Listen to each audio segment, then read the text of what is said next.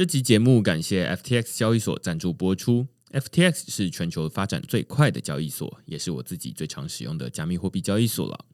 无论你是要买卖加密货币、股票代币，还是想稳定的赚放贷利息，都可以在 FTX 交易所上找到，而且它也有中文界面。另外，FTX 还成立了慈善基金会，他们会定期将交易手续费收入的百分之一捐赠给社福单位。现在透过区块式的邀请码 Blockchain B L O C K T R E N D 注册，就能享有手续费九五折的优惠。如果你抵押他们发行的 FTT 平台币，还可以减免更多手续费，甚至能每周拿到空头奖励哦。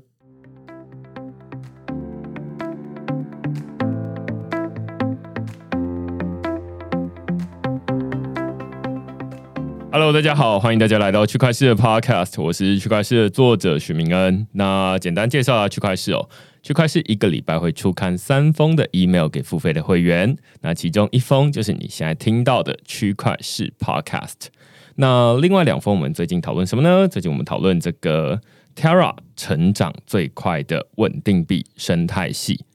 我猜就是，如果你有在投资这种加密货币，然后你有在关注加密货币的市值的变化的话，你就会发现说啊，那比特币啊，它一直都是市值最大的加密货币，然后以太币通常都是第二名。那但是后面的这个三到十名呢，可能也有一些人会关心啊。如果你就是比较关心这个投资领域的话。那最近进榜第十名叫做 Luna，然后 Luna 它是一个 Terra 区块链它的一个原生币，有点像是这个以太坊这个区块链才会有以太币，那 Terra 区块链它上面会有个 Luna 币，所以你在这个 Terra 区块链上面就要用 Luna 来支付这个手续费。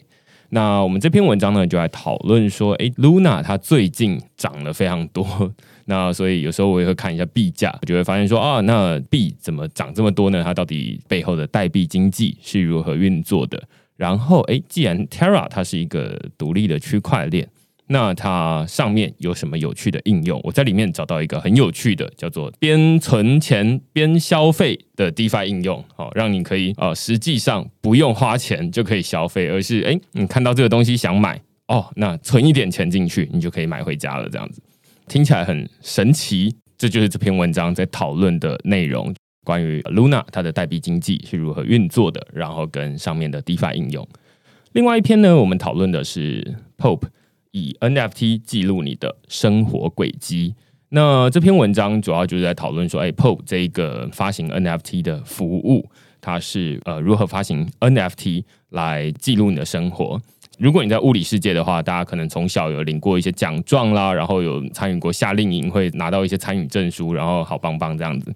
那在这个 Metaverse 或者在数位世界里面呢，其实也有类似的证书或者是这样的奖状可以做。那它就是我们这篇文章讨论的 Pope。所以我在这篇文章里面讨论，哎，Pope 它是怎么被发明出来的，然后它背后要解决什么样的问题。所以呃，如果你对这些主题有兴趣的话呢，欢迎你到 Google 上面搜寻“区块市趋势的事”，你就可以找到所有的内容了。也欢迎大家用付费订阅来支持区块市的营运。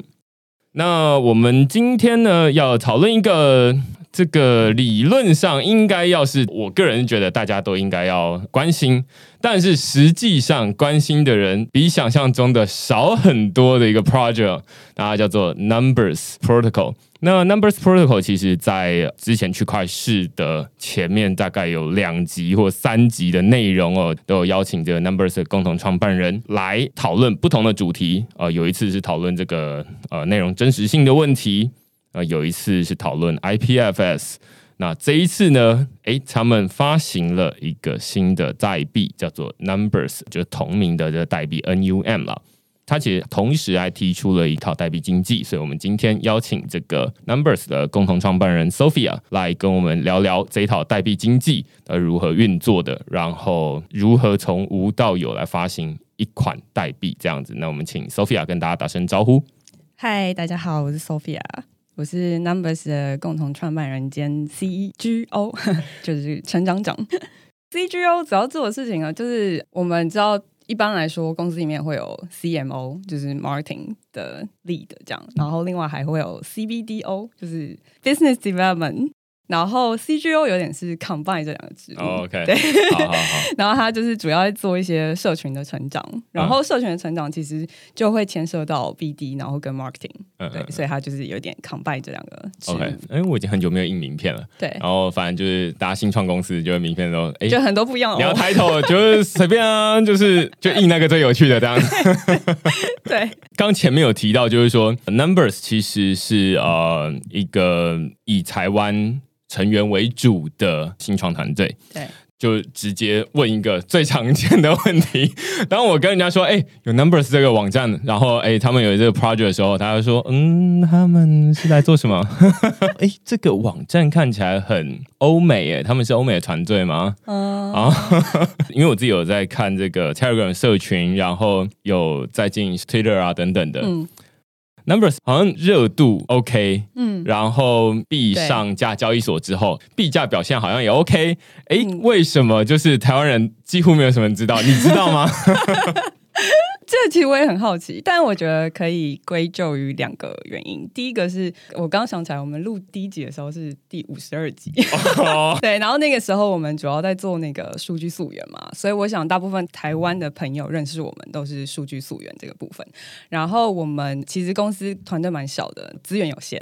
我记得我们在录第一次的时候就已经有说过，我们大部分的合作对象其实都在海外，就是都是美国，就是戏谷那边的合作对象，比较少台湾这边的合作对象这样。所以我们一开始本来就想要打 global 市场，然后再加上我觉得 blockchain 这个东西，它应该是 no border，就是没有国界的东西，所以我们一开始就主要以英文内容为主，这样，然后加上那个资源有限啦，所以台湾我们就是一个。呃，其实我们粉丝专业还有在经营，但就是比较少投入心力去经营粉丝专业，然后粉丝专业就比较还是偏向那个 product 的介绍这样子。嗯嗯对，不过其实区块是有尝试着，就是说啊，那在不同的集数有请 Numbers 来介绍，哎，他们到底在做什么样的东西？刚前面才在说，就是 Numbers 应该是出现在区块是节目里面最多次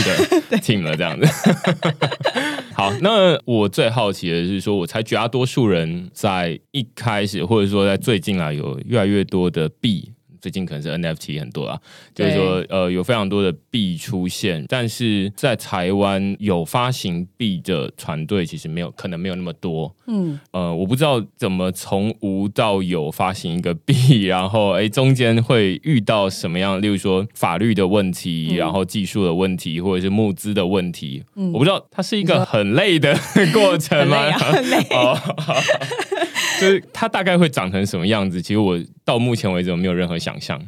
我那天才在跟团队成员聊 Web 三的世界，就是 Web 三的世界就是一团迷雾，目前都未知，就是它未来会长成什么样子，所以它里面就会有很多可能性，然后所以你可以在里面玩各种不一样的东西，然后也很多 project 在玩类似的东西，像你刚刚介绍的那几个 project 就很有趣嘛，就是那些经济模型是我们现在你在 Web Two 的世界里面是没有的这样，然后我们其实刚开始的时候没有决定要发币啊，没有想要发币，就是我们在录第一集的时候。对啊。我，们根本没有想过，对啊，自己会成为币圈的一员，这样、嗯我们就是觉得区块链是一个应用，然后我们把它拿来当做工具，然后希望这个工具能够为这个社会就是带来一点改变，这样，然后就是一个然后高大上，的理念跟理想。然后为什么会朝发币这个方向？我觉得也是我们那个时候在讨论那我们的东西可以怎么被大家使用的时候，还还是以工具的角度，就是区块链是一个工具，然后它可以让你的数据都能够被溯源。那我们当时是这样想的，嗯。然后后来你在几次的募资的过程当中，投资人就会问你说：“那你的 revenue 哪里来？”嗯。对，然后呢，我们就会卡关嘛，嗯。对，因为那个目前所有 Web Two 这个，如果你要以数据当做 base，然后来赚钱 revenue model，其实就只有广告，对。就是你认真想一想，就是全部都只有广告。对，那如果我们想要玩一些新的东西的话，其实你在 Web Two 的世界，目前的世界里面是找不到一个方法可以把一套新的东西带进去的，所以我们才开始觉得说，哎，说不定我们可以试试看，就是如果我们能够在 Web Three 里面，就是在区块链的世界里面，然后找到一个新的经济模型，然后这个新经新的经济模型是可以把我们的整个理论的架构，然后整个想要做的架构就是带进去的话，那应该会蛮有趣的，而且你是有机会可以做的比在 Web Two 的世界里面更大的。嗯这样对，所以这个是一个小小的契机，才决定要发币。嗯然后那个过程就是很辛苦，因为台湾其实就像你刚刚讲的，其实发币的团队没有很多。对，例如说什么 Perpetual Protocol 还对 ban ban 掉台湾的用户，对，对，买不到。对，是不是那个 Blackto 好像也是？哦，对对对对 b l o c k 也是。我觉得对我们来说，呃，摸索的过程是蛮长的。其实我们是呃年初的时候开始在构思这件事情，然后其实到了四五月的时候，四五月那时候我们上了一个那个 NFT 的 marketplace 嘛，然后大概到六月的时候才决定就是要发币。对，然后后面就是先做 private sale 啊，就是私募的部分啊，然后再准备做 public sale 这样，整个过程都是不断的在摸索的过程，因为我们能够请教的前辈不多，对，对我们有跟 Perp 就是有 consult 他们这样，嗯，对，然后但是大家能给的资源跟资讯其实没有那么多，然后我们就是要自己摸索，然后自己去找资讯这样。所以那个过程真的是蛮辛苦的，然后你说能不能够系统化的整理出一套东西，嗯然后协助其他人对啊发币，我觉得很难。哦是哦，我觉得蛮难的，因为应该说每个 project 的特质不太一样，嗯。就是我们做的东西可能跟它本来原生就是游戏的 project。那你走的那个方向就会完全不一样，然后所以我觉得那个大家都需要一段时间摸索，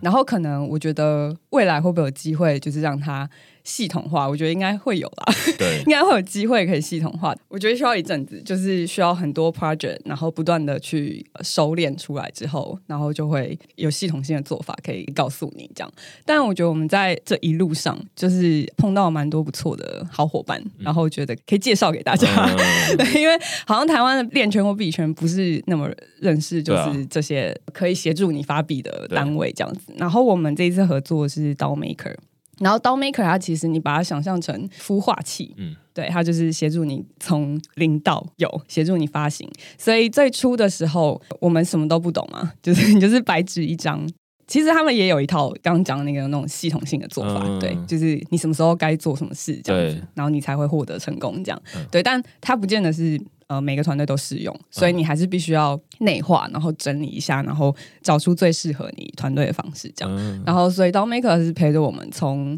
呃，我们开始决定要发币，就先要先讨论那个 tokenomics，就是你的代币经济，然后你的所有的份额，就是你要发行多少颗代币，嗯然后你的代币对要分给谁，这些都是我们跟他们一起讨论出来之后，最后才决定的这样。然后孵化器的角色就是孵化嘛，所以刚开始他就陪你把这些东西理清。当然，他们有一些经验啦，就是有一些之前发发发币的经验可以提供给我们。然后我们就是针对自己的想法跟理念，他们也蛮尊重我们，就是我们有一些自己的坚持这样。然后呃，针对这些。我们自己的原则，然后做一些调整，最后定版下来。然后定版下来之后，他们就后面就会协助做一些 marketing 啊，然后一直到发币为止，发币那一天。然后我们就是在 DoMaker 上面做 IDO 嘛，嗯，那所以就是 DoMaker 他们自己的那个 IDO 有一套自己的 rule，就是你好像要 stake 五千颗到，然后你才能抽那个 Y list，、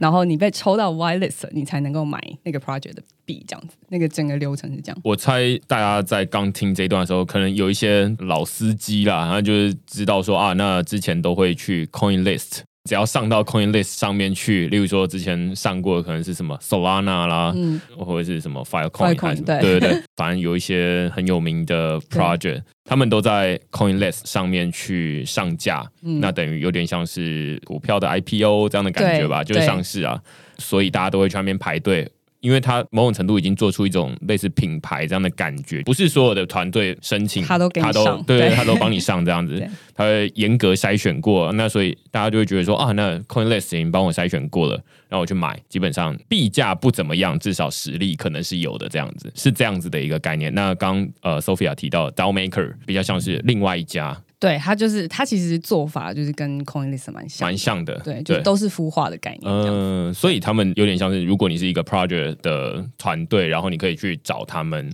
对。然后说，哎、那我有没有符合你们的资格？对。对，然后 CoinList 蛮大牌的，哦，对我们当初其实有找 CoinList，然后嗯。他们其实蛮有意愿的，但是他们档期就是排很后面。哦，对他们可能每周都会上新币嘛，对啊然后已经排到年底这样，哇。对，然后我们就排不上，然后后来就想说，那我们就试试看了，因为嗯。DAOMaker 上面的 project 后来的状况就是也都还不错，这样，嗯对。对，因为大家就知道说，如果你听过 CoinList 的话，你就会知道说，哇，那每一次进去要抢币，就是它有币要上的时候，你是要排队的，对，然后你就是点进去之后，就是说，哦，那你还你前面还有什么几百个人、几千个人这样子，然后你还要等多久？但是他那个时间也只是参考用的，因为有人跑出去，嗯就像排队一样，然后所以你有时候哎说三十分钟啊，有时候二十分钟你就等到了。你没有试过吗？呃，我有排队过，然后没有一次有耐心排完这样子。哦，DAOMaker 好像是筹钱，它就是有不同的集聚嘛，对对对然后你买一张票，你就有多少中奖几率这样，对然后买两张票就有多少中奖几率这样，嗯，对，对，所以可以说新的 project 如果它要发币的话，它其实有类似这样的选择，然后他们都会有很多的有点像是领域知识，因为他们本来就是在专门帮大家发币的。对，如果你是发币方的话，就像刚刚 Sophia 说的，那如果你是投资者的话，你可以去看说，哎，那他们都挑哪一种类型的 project，说不定你可以猜出，哎，接下来红什么东西这样子。对，这个我觉得可以用那个群目来解释。嗯 对我，我就是介绍给我不认识任何区块链相关嗯币圈链圈的朋友的时候，我就会跟他们说，你可以把 DAOMaker 跟 CoinList 想成泽泽募资平台，嗯它就会帮助你 从零到有，然后生出你的专案。嗯然后它就有另外一种，就是一种是你在它的平台上面做募资，然后另外一种是他协助你自己做。它有点像那个贝壳放大的做法，嗯。就是贝壳放大，它现在有平台了，对，对。但它早期的时候不是以平台的形式，嗯嗯嗯。它早期的时候就是以专案的形式嘛，然后所以它会帮你做好就是一个专案的网站这样，然后你就是加一个自己的网站，然后只会在下面有一个什么贝壳放大协助这些，对对。对 是那样的形式。对，然后我们当初就是也知道有这两种形式，就是一种是 DAOMaker 孵化器的形式，然后另外一种是我们自己做。然后其实我们两边都已经找到可以合作的伙伴这样子，但我们最后决定跟 DAOMaker 合作。因为我记得好像在社群里面有看到会说，哎，其实 DAOMaker 他们自己本身就会累积对一群，有点像是他们的社群。这跟你自己做是要自己去 build 社群，那是对那会比较辛苦。对 对。会比较辛苦，它是自由度比较大，嗯。就是你可以做你自己想要做的事情，嗯。对，但是你就会没有这些本来就有的资源可以用，这样。对所以我们当初做这个决定，我觉得还蛮正确的，就是后续的感觉啦，对对所以因为他们可以带来的效益绝对比我们自己做更大，这样，嗯嗯，然后参与的方式，像 DAOMaker 他们的做法就是你刚刚说，你要买多少他们的类似平台币这样的感觉对。对，就是到到就是 DAO，DAO，呃，你去买这个照，然后可能你有多少，理论上你应该是持有越多，你的认购的份额会越高。越多，对 OK，这也是另外一种代币经济，对，对对对，蛮有趣的。对对对，你想要参与那个，你先你先买他们的，你先买他们的，那于是他们的商业模式某种程度就会说啊，那只要来上架的人，他们也因此更有经济诱因去找比较可靠的 project，project，因为大家就会因为想要记这个嗯。东西，然后来买他们的道。而且有一个小故事，我觉得蛮有趣的，就是 community 的分享。嗯。就是他们他们有抽中买那么买到嗯。对，但是因为他 stake 了到，然后反而赚钱了，哦，因为哇到他自己也是代币嘛，嗯所以他也会有涨幅什么的，对就蛮有趣的。哦。然后只要有新的比较火的 project 上线的话，因为大家都要去 stake。对。一个道，所以它的币价就会往上涨，这样，所以就是我就会后来就会跟我有在玩币的朋友说，你可以去对啊，买一点道，这个好像蛮不错的，这就跟 CoinList 的做法有点不太。CoinList 它就是纯粹排队这样子，它没有代币可以让你去做这件事情。嗯。那 DAOMaker 它又在另外一种有点比较 Web Three 的玩法，嗯，就是代币经济，然后诱因这样子。那对。所以看起来也是一种新的形式啦。对，这也是我今年学到最多的事情。那我不知道，就是你会怎么介绍？就是说，现在 Numbers Protocol 大概有哪些产品？嗯，像之前用过的 Capture App，然后呃，接下来又有 Numbers 的代币，对，然后 Numbers 代币是用在这一个代币经济里面，然后它的代币经济要怎么循环？其实我不知道你会怎么解释它。建议去看 light paper。哇哇啊，可以开玩笑，关掉了，可以开玩笑，关掉了开玩。笑，可以大概说明一下，就是嗯我们有一张比较完整的一张整个体系的介绍，嗯然后我们想要做的是去中心化的影像网络，然后其实就会回到最初的初衷，就是我们刚开始录第一集的时候的那个时候的初衷，就是我们希望所有的数据都能够被溯源嘛。然后我们当初切入的角度就是影像，我们现在在做的也是影像，那未来会不会导入其他的资料格式？就就是现在社群里面都在敲完。嗯 就是说我不是只有影像啊，音乐可不可以？嗯 影片可不可以？这样，反正就是现在要做的是去中心化的影像网络。然后这个影像网络呢，就会导入我们之前所有说的东西，就是包括在拍照的时候，所有的资讯会被记录下来。然后这个是已经有的嘛，就是我们的产品，就是 Capture App。所以你在用 Capture App 拍摄的时候，它就一定可以去截取所有的背景资讯，然后保存起来。然后这个是我们已经做了一年多的产品。然后今年年初的时候，我们就是又导入了 NFT。那个时候决定要做 NFT，我们其实也在观察市场，因为那时候就很热嘛。啊 然后你知道很热的东西，你就会想说会不会很快泡沫这样？对。然后之所以我们决定要做 NFT，是因为我们在大概在三月的时候，就是开始在 Twitter 上面发现一些愤怒的 creator，然后他说他发现他的作品在 OpenSea 上。哦当然不是他自己去发行的，嗯就是类似这样的状况。对，然后我们才觉得，哎，这个好像是我们可以切入的角度，因为我们就是我们就是在做数据溯源这一块，然后就是想要找回影像的信任这一块，这样。然后所以我们就是导入 NFT，所以你现在如果用 Capture App 拍照的话，是可以直接命 NFT 的，所以等于它有两套机制，第一套就是本来的那一套，我们用 IOTA 做记录的储存，然后第二套呢就是加上 NFT。那加上 NFT 好处是什么？就是让那个流通性能够达成，因为本来如果我们用 IOTA 的话，记录这件事情是没有问题的。甚至那个所有权的转移也不会有太大的问题。我拍完的 capture，我转送给你，那个链上的记录就是会有这个记录嘛。对，所以它其实是没有太大的问题，就是这个转移。但是因为 IOTA 它就不是一个可以拿来做广泛交易使用的，那所以我们就是把这个 NFT 导入了我们的 Capture。所以你现在如果拍 Capture 的话，里面有一个官方 default 的功能，就是你就可以直接命名一颗 NFT 这样。嗯，然后另外也把后面我们做那个 NFT Marketplace 串起来了。所以我们刚好在上礼拜的时候上了这个新功能，所以大家可以去玩一下。对，就是你就下载 Capture App，然后拍完照之后，就是你就拍完照之后直接可以 mint，然后 list 到 Marketplace 这样。我帮 Sophia 补充一下，因为我刚刚在录音之前正好呃，你玩了一下吗？对对对，就试了一下，然后就刚刚这个流程啊，对就是说呃，你可以在 App Store 或者是 Google Play 里面下载 Capture，就是那个捕捉 C A P T U R E 对 App。然后注册完之后呢，它其实有点像相机啊，因为嗯如果你用美颜相机或者对但它没有它没有滤镜不好意思对对对没有滤镜，就是追求真实嘛。对，没错。然后你就可以，哎，我像我刚刚就随便乱拍一个今天的天空这样子。拍完之后，他就会说啊，那我帮你注册到这个区块链网络上面去。那这可能是这个 IOTA 的这部分，对它实际上是注册到这个 IOTA 这个分散式账本上面去。那接下来呢，你就可以对这张图做一些动一些手脚，呃，就是说啊，那你可以替它发行成 NFT，对然后所以呃，你就说啊，那我要发行成 NFT，然后它就其实也没有真的跳出什么东西来，但是它就是哎，它会命好了。对，他就命好了这样子。那当然，这中间的动画他可能要再做的更 fancy 一点，就让你觉得很有 仪式感这样子，对不对？就是哇，需要仪式感。对对对，就是哇，NFT，我现在是 NFT holder 这样子，嗯类似这样。那我刚实际的感受啊，就是说啊，那你已经命完 NFT 之后，那个可以命 NFT 的选项就消失了。对大概是这样，你可以借此确定说你已经命了。对对对，没错 没错。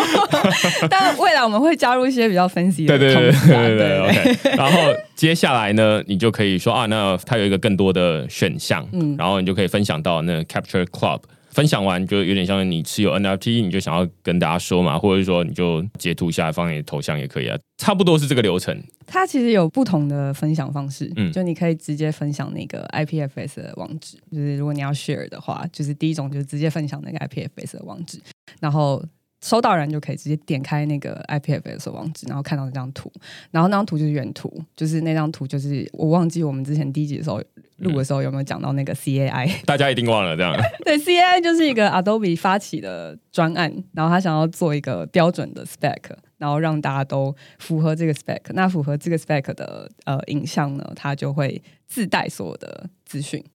所以呃，如果你下载了那张在 IPF 上 S 上的那个你的那张照片的话，然后你把它丢去 CAI 的 Verify 网站的话，你就可以在里面读到所有的资讯。然后这个是除了你在脸上可以看到资讯之外，就是你可以有一个比较具象化的看到，就是这样影像背后的东西。这样对，这个是第一种分享方式，就是直接分享 IPFS 的链接。然后第二种呢，就是你也可以做社群分享。然后我们刚开始的时候，那个社群分享是有压一个框的，就是有压一个 Capture 的框这样。后来我们把那个框拿掉了，因为我们就觉得太丑了。嗯，也不是太丑，就是它它不适合所有类型的。没错，就是如果你想要分享到 IG 的话，你应该不想要有一个浮水印对对对 对，所以我们把框拿走了。然后第二个是，那它压了新的框之后，它就不是原来那张照片了，这样嗯对。然后所以我们就后来就把框拿掉了，等于是说你分享到 social media 的是原图。呃，那个原图就是刚刚讲的，就是那个原图一样，你把它丢去那个 CI Verify 网站，你也可以看到所有的内容。这样，但是呢，它有一个致命的限制，就是它会受平台的限制。呃，你用 Line 传照片的话，它一定会压缩，那压缩后面的东西就会掉，这样，这个是一个限制，这样。然后这也是我们想要克服的限制，就是平台嘛。所以才刚才讲说，网络 如果在这个网络里面大家都用一样的 spec，然后大家在上传资料的时候都是整包上传，而不是会压缩上传的话，那你才有可能去真的看到影像背后的这些可以溯源的资料，这样。所以这是这两种分享的方式。然后第三个动作就是你可以直接 list 到 Capture Club 上，然后那个你可以看到那个 More Action 里面，就是我们把它叫做 Network Application。现在只有 Capture Club，但未来还会有其他的。然后如果有在追踪我们 Twitter 的朋友们，就应该会知道我们上周就是宣布了跟 Refinable，就是香港的一个 NFT Marketplace 的合作。跟他们的合作就是第一个是这个，就是 Network 里面。那我们现在 network 里面只有我们自己的原生的一个 application。那我们正在跟其他的 marketplace 谈，就是因为我们有 API 嘛，所以他就 call 我们的 API，然后就可以让上架好到他平台的 NFT 也可以有一个。认证的形式这样，然后所以未来的话呢，就是你可以在那个 network 的 application 里面看到不止 capture club，可能会有 refinable，然后可能会有 mintable，然后可能会有其他的 mark NFT marketplace，然后甚至会有其他应用，因为现在大家最好想象是 NFT 的应用，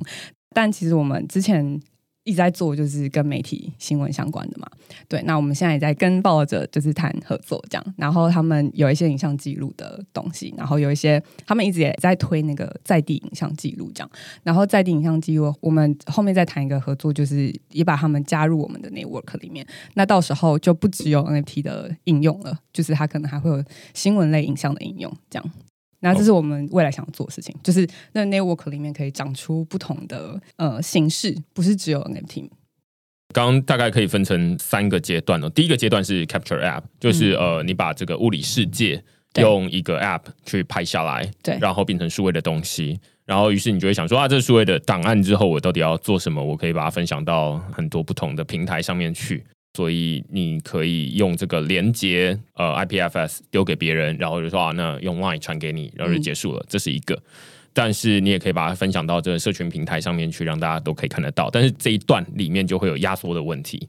那所以它有可能因为档案经过压缩了，它就跟本来的不太一样，就是可能一零八零 P 变四八零 P 这样。对对对，类似。对，然后所以它就会有一些失真。那你最后要去验证的时候，没有办法验证说这张是本来的那一张，因为本来是一零八零 P，你就你把它变成四八零 P，你还说那是一样的，就不太可靠这样子。对对对。那再接下来就是说，刚刚 Sophia 前面提到，就是说啊，那你拿到这张档案，你要怎么确定这个照片是真实的呢？呃，现在比较麻烦一点，就是要去那个 Adobe 的 DAI 的验证网站，他会把这个图片要原档哦，丢上去，对，要原档，对，要原档 丢上去，那他就会告诉你说，哦，那这个这个档案是在什么时候拍的，然后它背后有什么样的数据。这其实，在 Capture App 里面，在隐私设定那边，你可以设定，就是说啊，那在拍照片的时候，要不要让他抓我的手机的资料，跟要不要让他抓你的地理的资料，对。对，那如果你把它关掉的话，那可能就在那张照片里面就不会有。但你把它打开来的话，那就会记录在那个照片里面。嗯，那所以大家就可以从一个网站里面去验证说啊，那这个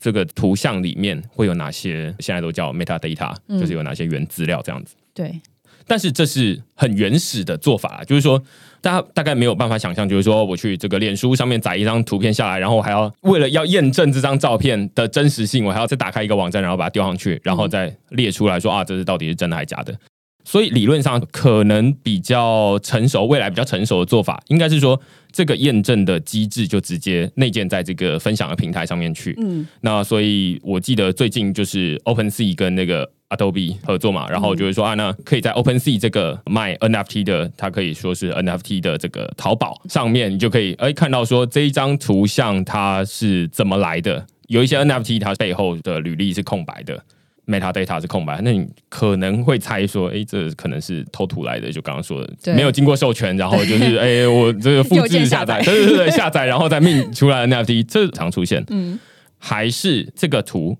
它是背后有一些履历，嗯，就是说啊，那他是谁在什么时候，然后用什么制图的软体去把这个东西制造出来，然后再把它上传上去。那通常真的图跟假的图，或者是真的资讯跟假的资讯的最大差别就在这里。嗯，就是说假的资讯或假的人，这其实用粉砖来比喻最清楚啊。就是说假的粉砖跟真的粉砖怎么辨别，大家都知道，就是点进去看有没有人点赞，没有人点赞，没有发文，那就是假的。那虽然名字看起来都一样，但是这就是假的。那如果是真的粉砖，那你就会看到说啊，那很多人你认识的人都点赞了，然后而且他有定期的发文，那就是真的。所以假的，它的过去的历史。是一片空白，真的，它背后的历史是比较丰富的。对对，所以这个粉砖真假是这样看，那看图片的真假也是这样看。就是说啊，那你去看说啊，那这图片它背后有没有 metadata？哎，没有，可能是假的。不好意思说它一定是假的啦，但是很有可能高的比例是假的。对对对对，就 假的都长这样。对对对，那它也长这样，那只能说你长得很假。假设以这个脸书或 IG 来看的话，你可能上面会有一个 I 的资讯，information 的资讯，然后移过去啊，它就会列出这个 metadata，它背后是怎么样。那如果在 OpenSea 的话，理论上也可以做到类似的机制，比如说啊，我移过去，然后只要说啊，那这个这个 NFT 是谁命出来的，然后那图是谁做的，类似这样。那因为这几个串起来是一个蛮大的工程啊，我可以这么说，就是从一开始把这些资料留存下来，然后分享，然后验证。但是未来应该是哦，那不只有 Capture App 可以去抓这些 metadata。理论上，其实现在手机里面这拍照它下来，它本身就有一些抓一些 metadata，只是它没有办法显示在那些分享的平台上面去。那所以之后应该是这种东西越来越容易被大家看见，然后而且它可以直接在这个平台上面查询得到，那就会好一些。对。我觉得最有趣的应该是你刚刚说啊，报道者的机制啊，就是说这个运作方式，它从一开始的做图片，然后分享，然后到验证。那它除了可以解决像五十二集在讲的是说啊，那那时候是什么亚马逊森林大火？对，那所以大家会拿这个古早的什么加州大火、呃澳洲大火，通通都拿来，然后说，哎，这亚马逊森林大火真的很严重。对，那现在就可以说啊，那我就看一下它的时间，这张照片的时间，然后命的人是谁，拍的人是谁，然后地点在哪里，我就知道说这是呃是不是真的，是不是符合这件叙事。那但是它除了这些应用之外，你刚刚有提到另外一件事情，就是说跟这个媒体来合作是什么意思？然后除了像报道者之外，还有什么样的类似的应用？我觉得就是你可以把那个新闻媒体的应用从 Web Two 搬到 Web Three 的概念。本来新闻媒体他们就是买图嘛。就是你可以知道，大部分的二线媒体，就他就是跟中央社买图，然后用中央社的图这样。对。然后，所以有一些像路透社，他们是会做新闻图库的。然后，它的图库就是授权使用嘛。那授权使用就是现在是 Web Two 的状态。然后，它可能还是会遇到就是未经授权，然后就拿去使用。然后，或者是像我们之前一直有提到的一个例子，是路透社合作的记者拍的照片。理论上来说，因为他就是路透社合作的记者了，他应该要能够相信他。结果后来就是被发现，那个记者就是偷偷在图上动一些手脚，就他好像拍了一个叙利亚的战争的图，然后他刻意的把那个烟硝的部分就是做了强化处理，这样，然后让它看起来更严重。对于就是路透社来说是会有商誉上的损害，因为那又不是真实的嘛。对。呃，另外的话就是 BBC 他们有的不见得会有很大量的记者可以派去就是当地去做报道，所以就会有些影像其实是线人传的。然后大家现在都有手机嘛，然后大家现在都可以拍摄新闻现场的照片嘛。对。这些照片很常被呃新闻媒体拿来引用。对，然后但严谨一点的新闻媒体，他们就会想要知道就是这个照片的来历。就他应该还是会去取得就是对方的授权，那这个一来一往取得授权的时间是不是就变拉拉的很长？但是新闻是会有时效性的嘛，所以他可能马上就要使用这样。然后，所以我刚刚讲的那个应用，其实就有一点像是它可以呃，新闻媒体可以在直接在我们的就是这个 network 里面，就是他可能就是发布一个，或许说就是他想要知道有没有人刚好持有某一个事件的照片，然后是由 Capture App 拍出来的。那这样的话，至少他可以知道就是这张照片原始的资讯，因为他是用 Capture App App 拍的嘛，然后可以确认说这个拍摄的人跟地点这样。那他不一定需要知道这个人的身份，就是在 Web Three 里面，你知道，就是如果是钱包 login 的话，你不会知道这个人本身的身份嘛，所以这个一部分也可以确保某些线人的人身安全，这样对，然后就可以透过这样的机制，然后去马上的取得授权去做使用，这样。就是我们自己想象未来，就是新闻媒体可以可以怎么使用去中心化影像网的一个使用方式。嗯，我刚听到就是一开始你说 Web Two 变 Web Three 还有点抽象，但是后面叙述蛮蛮明确，就是说现在的这种图，你刚刚说中央社的例子，蛮蛮有感觉，因为我在很多的媒体上面都会说啊，那就是这一则新闻，然后点进去发现哦，中央社这样，对对对对，是中央社的，OK 啊，好，中央社，那我就去中央社看就好了。对。他们基本上就是说啊，那中央社他们因为是这个政府的媒体啦，然后所以他们就是哎会有很多记者，然后去拍出很多不同的照片，然后写出很多不同的报道。那但是哎比较小一点的媒体，或者是他们不是跑第一线的，他们就想说啊，那别人已经有报道好，那我就去跟他买图，正规的做法，买图变成我们的报道，然后只是上面再加上哎这个图是来自中央社啊，然后或者是这个报道来自中央社，大概是这样。那不正规的做法就会是说啊，那直接右键下载啊？对啊，你你就你就看到在网络上，这不是公开的吗？就载下啊，然后就用啦。这是另外一种做法。那现在看起来就是说，哎，你要使用跟你要购买是分开来两件事情。你只能期待说，哎，使用图的这个人他足够的有水准，足够的有良心，然后来跟你买图，而且还是有很多。其实你追不到他有没有付钱。对 对，就是之前还是会有一些，例如说设计师啊等等，他用那些图啊，然后大家就会说，要不然你就拿出你购买的收据证明啊，大概是这样。就是他比较麻烦，整天在那边跟人家要收据证明，就感觉很怪，很怪。就是他只有发生什么重要事情的时候，大家才会这样要，要不然他不会每一张图他就说，哎，你看这是这是我有买，这感觉很刻意。那 Web Three 的做法比较像是说，哎，把使用跟交易这两件事情。并在一起，比如说啊，那我需要一张图。好，那首先第一件事情，我要确认说，哎，这张图是来自于哪里？它是不是可靠的？所以它可能是用这个 Capture App，或者是 Capture App，它可能之后变成 SDK，然后可以整合到很多。哦，OK OK OK，它整合到不同的这个相机的 App 里面去。嗯，哎，他们拍出来的东西都可以像这个 Capture App 一样，就是说包含这些资讯，所以他们的标准资料格式可能都是一样的。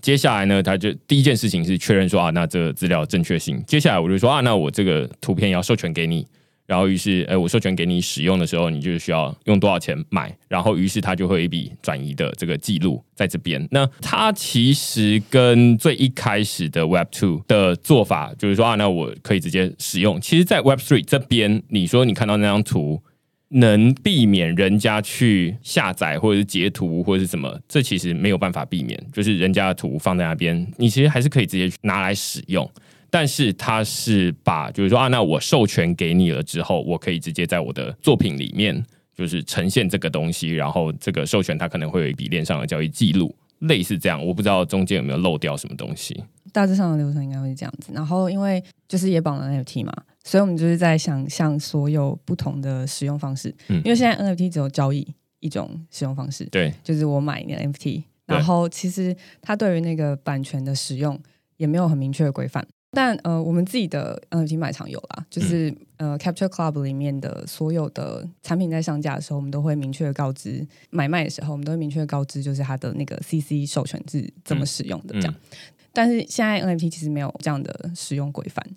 你买了 NFT，你拥有那颗 token，但你拥有那个 token 你就拥有那张图嘛？对，它其实还是拆开的这样。嗯对，那我们也在想象，就是 NFT 除了被交易之外，可能还可以有什么样的使用方式？或许我可以在那个 smart contract 里面就先写好。现在其实已经有了嘛，就是作品的分润机制。对啊，对啊，对啊，对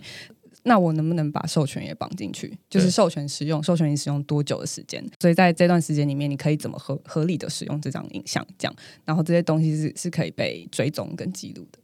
刚刚前面一段是在讲的是说，哦那他要怎么去证明它是正版啦，跟防止盗版。通常大家会说啊，那你这图像上链，它能够防止盗版吗？答案是嗯不行，不对不对？对 答案是这盗版的 TK 说要叫他们去投胎比较快，这样 子。没错，对对对，所以那是那是另外一件事情。那嗯能够证明正版是说啊，那我现在不需要再贴出我一张这个购买的发票，而是说啊，那我一个链上的交易记录。但是呃，大家就会说啊，这看起来好像也没什么啊，就是没什么特别的应用，跟本来的好像差不多。但是你少看到，就是说，哎，未来它会有一些分润的机制。举例来说好了，我现在使用一张买来的图，或者是说呃别人授权给我，那我可能是用在这个区块式的订阅里面，它有一个分润的机制嘛，那我可能就是有多少的点击。然后每一次的点击是代表多少钱，这是一个非常简单的做法。那多少钱就会回到他的钱包里面去。嗯那或者是他们会怎么样产生一些收益？这不是我的专业，但是你可以想象说啊，那因为这张图带来一些钱，然后这些钱会有一些分润再回到把图卖给我的这个人，或者授权给我的这个创作者那边去。那这相对于说，哎，现在好像图只有买断，然后我就呈现在我这边，然后但是这张图到底产生出多少的价值，产生多少的影响，那已经跟这个当初的创作者已经没有太多的关系了。对对他只能说，哎，这个是我拍的。对，而且还可能还不能证明是我。对对对对对对，那所以就是说啊，那就只有这样而已。那但是哎，未来它可以让图它有更长的生命周期，你可以这么说。那这就是另外一个值得期待的一个应用了。嗯那但是我回头来问哦，就是说这整个影像网络里面，这个 NUM 代币它目前的嗯用途、具体的场景会在哪些地方？具体的场景就是在整个 network 里面，然后币圈里面都会有一个什么什么 to earn 嘛，就是譬如说 play to earn 对。之类，，learn to earn，对。对，work to earn，就是反正你做什么你就可以 earn 这样子。对。对，然后我们这边的话，对 NUM 来说有两个东西是可以 to earn 的，就是一个是 capture to earn，然后第二个是 verify to earn。capture to earn 就是还蛮好理解的，就是刚刚讲的这个东西，就是我平常不是摄影师，但我刚好看到一个新闻现场，我刚好就是是那个目击者，然后就拍到了，然后这个影像就会在网络里面。然后可能有新闻媒体看到了，然后他就来要求授权使用，那他可能就付费授权使用，这样子你就可以 earn，对，就是 capture to earn。那当然它还有其他不同的用法，就是 capture 这个部分。第一个是 capture to earn，这个很好理解。然后第二个是 verify to earn，这个 verify to earn 呢，它其实会牵涉到那个回头讲到那个信任的机制。那我们刚开始说，如果你是 capture app 拍照的话，你就是确认它的真实性嘛。然后，但是有一些人就会问说，那我可不可以自己上传我的影像？那我可不可以在上面就是再多加一些东西？因为我们现在 capture Club 是允许 creator 自己 upload 就是他的作品的这样。但因为我们会有一个审查机制，就是审查说这个呃作者是不是就是真实的创作者这样子，对。但是他可以做的还是比较少，因为大部分我相信现在大部分 NFT 卖场也是这样子，就是大部分 NFT marketplace 都会是类似的做法，他就是可能先做前面的这个创作者的滴滴这样，对，然后确认是这个创作者，然后才让他发行这样。但这样就是完全只能靠彼此间的信任。不是完整的信任机制，这样。然后这个 verify to earn 它其实有一点像是在这个去中心化影像网络里面，可能有一些有争议性的图片，然后这个有争议性的图片，谁来做这个定夺？说它到底是真的还是假的，嗯还是有被刻意操纵过？不同角度拍摄，因为这个不同角度拍摄这个问题，不是 capture 本身自己是可以解决的这样子。所以这个时候谁来定夺？如果是在 Web Two 的世界，就是平台定夺嘛，就是 Facebook 自己决定这个 content 是不是有合规嘛。嗯那在 Web Three 的世界，它就是你知道 open、transparent，然后是 community driven，、嗯所以它就会变成我们会需要社群来协助做 verify。嗯所以你可以透过这个 verify 的过程当中去 earn 这样子。所以就是两种机制，一个是 capture to earn，一个是 verify to earn。然后 verify to earn 呢，我们现在其实还在讨论的过程当中。其实这个 project 会是一个 community driven 的一个 project，就是我们很大量仰赖所有 community 的成员，这样，因为他们是最接近那个使用者端的人，他们也最能理解，就是可能会遇到什么样的问题，所以我们会在我们的 community 里面抛出很多问题，像我们最近就在讨论那个 fair use，就是合理使用，到底什么样的状况你可以叫合理使用，这样，然后所以我们就会隔一阵子就会抛出类似的议题，让大家一起来讨论，这样。那个我们网站有一句那个 slogan 叫做 “Giving you the full picture”，它的意思其实就是我们其实没有办法去真的证实真实性这件事情，但我们可以给你足够的资讯，让你判断这个东西是不是真实的。然后，如果它不是真实的，是有讨论空间的。我觉得那个背后的那 core value 其实是我们开辟了一个可以讨论的空间，因为我觉得在那个 Web Two 的世界啊，现在就是好像。大家都喜欢把东西变成二元对立，就是你不是 A 就一定要是 B，然后好像没有任何空间可以让你去做就是理性的讨论，这样子没有办法让你做理性讨论的时候，那个假新闻就很容易被操纵嘛。嗯，你讲什么我就攻击你就对了，然后我也没有想要听你讲什么这样。对，那我们希望能够创建的那个网络的生态是。有让大家可以去讨论的空间的，就是它不是是非对错，就是非常明确的。因为我觉得世界上没有任何事情有明确的是非对错，就是大家的立场跟观点不一样而已。但是现在那个 Web Two 的网络世界已经变成有点像是二元对立那样的状态，然后大家拿到的资讯不见得都是完整的资讯。那如果你没有完整的资讯的话，你只能就片段的资讯去判断。以自己的观点去解读那样的资讯，当然，如果给你完整的资讯，你可能还是会就你的观点去解读嘛。对。但至少我给了你完整的，然后你可以去判断，然后你可以针对你的观点来提出讨论。我觉得最有趣的应该是 Web Two 到 Web Three 这种如何判断它对或错后面的机制。刚刚说两个 To Earn 的机制，一个是 Capture To Earn，然后另外是 Verify To Earn。那 Capture To Earn 它比较像是给使用者的。你拍到每张图片，你如果一个战地记者，然后拍到一个非常有代表当时情况的一张照片的话，诶。嗯，现在可能是在脸书上面或者在图像社群上面有非常多的分享，但是你可能没有拿到半毛钱。对对对，很可怜哦。对，然后所以他们未必会分享啦。那但是哎，capture to earn 有点像是说啊，那他让这个影响力化成代币的形式，然后回到你的这个收益里面来，这样子，这是 capture to earn。那 verify to earn 这也是在解决另外一个问题，就是说社群网络或者说数位世界里面的真实性非常的难判断，尤其大家要凭一个比较片面的资讯，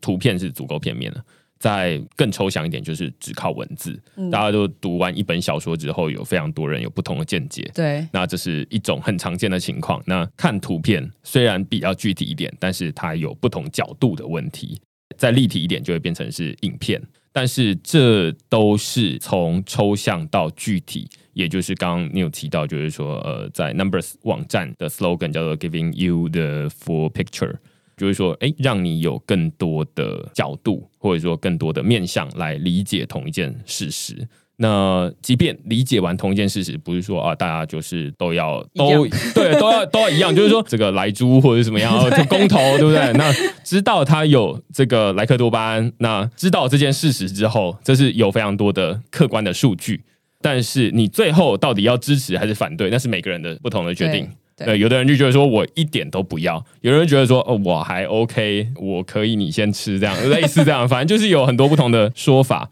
那所以这是一个目前在 Web Two 很难解决的问题。那之前 Facebook 现在叫 Meta，他们之前也为了这个脸书上面社群到底该被 ban 掉还是该显示而成立了一个委员会，然后请来各方的贤达，就是说，那我们这些人足够有这个公信力了吧？然后就是我们来讨论，就是针对这个东西到底应该要被移除还是要显示出来。但是我非常质疑这件事情的可行度，就是说，这些各方贤达平常忙的要死，要不然他不会是各方贤达。然后他要来讨论，就是说，哎，那我们这个脸书上面今天这则贴文到底是要变掉，还是要让他继续留着？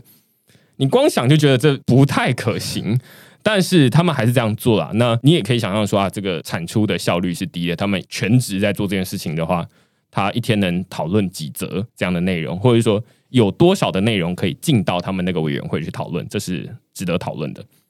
那在 Web Three 这边比较相对说，好，那我们现在有各方的这种资料过来，那这些讨论不再是由脸书来聘请，大家会不会说啊，你脸书？对对对对，而是说每个人都是贤达，对，每一个人就是你，你有可能持有更多代币，你才贤达的，对对对。对对对，那我持有少一点，我就不先打。那可能是这样，那这是目前比较简单的做法。那这种代币通常就是被称为治理代币。那我们来讨论说啊，那这个东西你可靠或不可靠？然后可能有时候还会绑一点经济诱因在里面，就是说，哎，那如果我抵押进去，然后我讲话就比较大声。对对对对对。然后，但是如果哎，最后大家跟大家的意见不合，然后就是哎，你说哈，但是大家发现说，哎，这是另外一件事情，然后你的钱就会被吃掉，类似这样，这是跟经济诱因绑在一起。那于是用经济诱因来鼓励大家说真话，因为没有人会想要损失钱。有很多人会想要讲谎话，但是没有人会想要钱不见。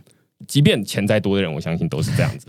所以用这样子的机制来解决本来的这种在网络上面，到底谁要来当管理员？有当过这 PTT 版主，或者是说社社群的管理员，肯定就知道说这到底东西要不要 ban 掉？ban 也不是，不 ban 也不是。对。那现在就会变成说啊，那就把这种代币经济 build 起来之后，然后哎让大家来投票。那这个比本来找社会贤达来做这件事情，可能还要来得更草根一点，未必说它更可靠或更好，但是它可能是另外一种机制。因为其实你说它很有公信力，社会公信力没错，但是它有没有足够的专业来判断这件事情？这可能大家会找这个新闻所的这个教授啊等等的，但是它是辨别资料真伪的专业吗？也未必啊。可能高手在民间嘛，有可能在这个民间里面，这社群里面找到一些这样的人。那他们有很多不同的方式。那所以听起来是 Web Three 的比较新的一种做法，就是说把这个资料的真实性或者说对或错来交给社群来处理，这样子。对，比较是这样的做法。然后我刚好可以分享，就是我们昨天刚上线的那个 NFT Search Engine。对，它是一个 NFT Search Engine，它是很直观的一个名字。然后呢，他想要解决的就是假的 NFT，这样我们去爬了所有的那个 OpenSea 上的资料，然后目前有资源六个 Marketplace，所以你在这些 Marketplace 就是如果右键下载，然后丢进 NFT Search Engine 的话，你就可以看到这张图在哪些 Marketplace 出现，然后有没有假的。它刚好就是很完美的呈现了就是 Web Three 的 Search Engine 的状态这样子。然后我们在做这个 NFT Search Engine 的时候，有一个。因为它的那个机制有点像是你直接把影像注册到 IPFS 上，然后每个影像注册上去的时候都会有一串 CID，同一张图只会有一个 CID，所以你这张图注册之后，你要再注册另外一张图的话。它就不会取得 CID，就是原来那个 CID，然后就以此来判断就是这张图是否被注册过这样。但是如果它有一点点的不一样，可能改了一个 pixel，或是从一零八零变成四八零，那它可能就是会有不一样的 CID。但如果是同一张图的话，它是只会有一个 CID。所以我们就是用这样的方式去爬了所有的就是 NFT marketplace，然后因为我们要确定它是不是真的嘛。所以要做一点小苦工，就是可能比较 popular 一点的，我们就必须看这个影像是不是有被别人使用过。可能就是土法炼钢，可能要去用 Google 一图搜图啊，然后从这个 project 本来的这个 author 他的这个粉丝专业啊之类的，反正就做一个验证的过程。然后就是完全的苦力，就我们自己人这样。然后我们就觉得，哎，这其实也可以导入 verify to earn，就是当我们要扩增 NFT search engine 的后面的 data 的资料的时候。我们就可以透过社群的力量，然后来做后面的这个 verify，就是大家帮我们去以图搜图，然后大家给这个图一个就是 verify 这样子，所以它也是另外一种 verify to earn，应该是还蛮多可以想象的用法。对，因为我相信大家如果有在买 NFT，或者说曾经看过一些知名的 NFT 的话，你就会发现说。一个知名的 NFT 上架之后，就会产生十个假的，没错。出来，对对对，然后他们名字都叫一样，就会骗你去买，然后他们就比较便宜，对。然后就专骗我们这种，就是哎直接进去，然后看哎图一样，然后找那个最便宜的那个买这样子，嗯，你就只是想要一个 NFT 的参与感，然后你就被骗了这样。对，所以这是目前在 NFT 市场非常常见的情况，也是因为目前 NFT 市场各个平台都有不同的 project，然后没有一个搜寻引擎让大家去找说啊，那这个东西它在哪里就已经出现过了，或者说，哎，到底哪一个才是原本的那一个？嗯，于是大家都有点像是在 OpenSea 上面，或者说在 Rarible 上面大海捞针。如果你买错，你可能分享到社群啊被被笑这样，对 对，被被耻笑，就是说啊，你都不看那个那个网页到底是谁这样子，你就在乱买啊，那是韭菜这样。那所以到底要怎么解决？其实笑人没有办法解决问题，所以我们要想说啊，那有没有一种工具可以解决这件事情？那 Search Engine 就是说啊，那你用以图搜图，就是 Google 大家可能多少都有用过，就是去找说啊，那我这张图有没有在哪里曾经出现过？对对对对对。那同样的在 NFT 也是，那只是他找的。不是不同的网站，而是找的是不同的 NFT marketplace。发现，在另外一个地方出现过，然后到底哪一个是真实的？就回头看刚刚前面一开始说的 metadata，那你就知道说啊，那可能是真的。那有可能在这个意识，就是现在录这一集 numbers 主要的一个很重要的意识，就是说啊，那大家以后要养成习惯，除了你去这个原始的官网去找这个 NFT 之外，另外一个你就是要去看说这 NFT 它本身的 metadata 到底有没有。诶，有可能在今天之前，很多正版的 NFT 也没有什么 metadata 的东西。对对对对对，所以在今天之前，你去找，你可能还是真的很难分辨呐。对对对，但是未来它可能会是一个蛮明确的趋势，就是说啊，那大家以后的这个图像都要有履历，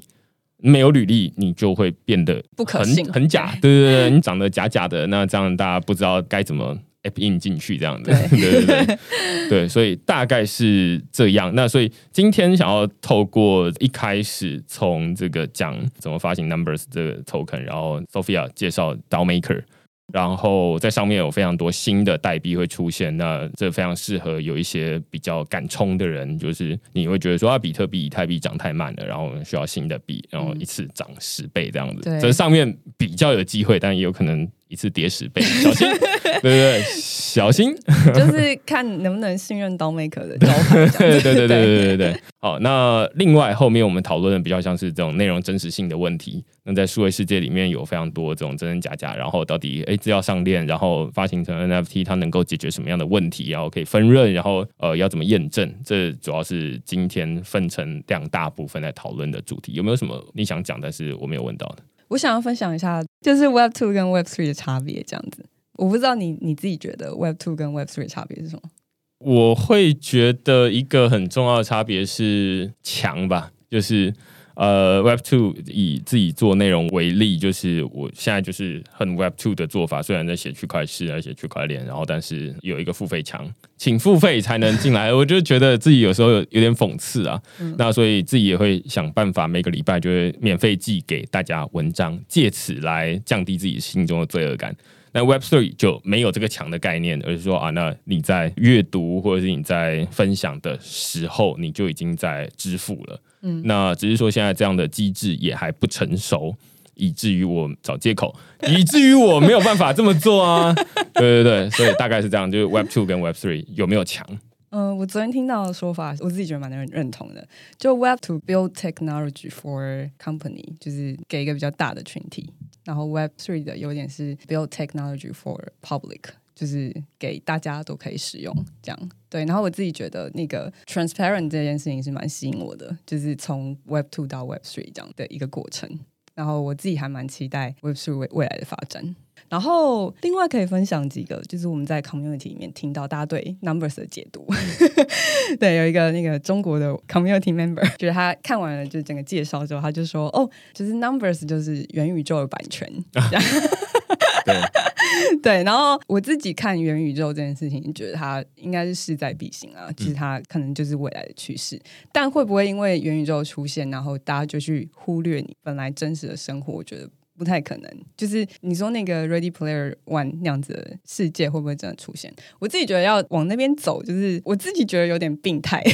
就是你还是要回到你的真实世界嘛，然后你在真实世界里面会追求真实，那你在虚拟世界里面应该也会想要追求真实吧？因为只有真实的东西，它才是有价值的东西嘛。嗯，对对，所以呃，在这个数位世界里面，到底要怎么辨别真假？过去啊，大家就会说啊，那在数位世界真假难辨啊，就是以前就是有图有真相嘛，现在就是有图也可能是假图，那有影片也可能是假影片。那于是，在数位世界里面，你没有办法亲眼见证的情况之下，或者说肉眼分辨不出来有没有差一个 pixel。那该怎么去辨认这个在 Metaverse 里面的那个人是那个人？对，那你可能就得要回头看，哎，履历，就是他有没有一些 metadata，然后再回头看说啊，那他是不是一个真的人？如何在数位世界里面辨别真假，这是一个非常困难的问题啊！现在大家绝大多数人都在为了说啊，那未来有一个就是 Metaverse 等着我进去哦，然后现在大家轮流进去 the Sandbox 里面试试看，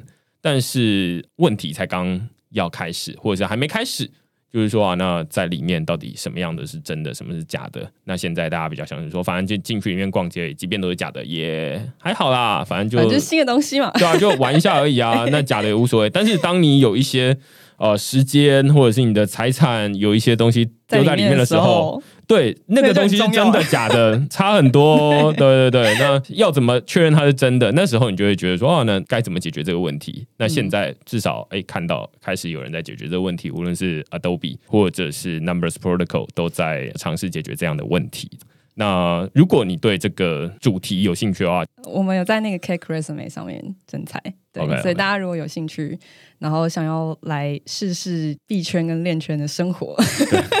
欢迎去搜寻主张数据，就是在 Cake Resume 上面可以找到我们。OK，大家可以自己试试看啊。然后这个问题是肯定会存在，那可能会有很多不同的解决方法。那如果你觉得这是你有兴趣的主题的话，不妨年底了。可以工作，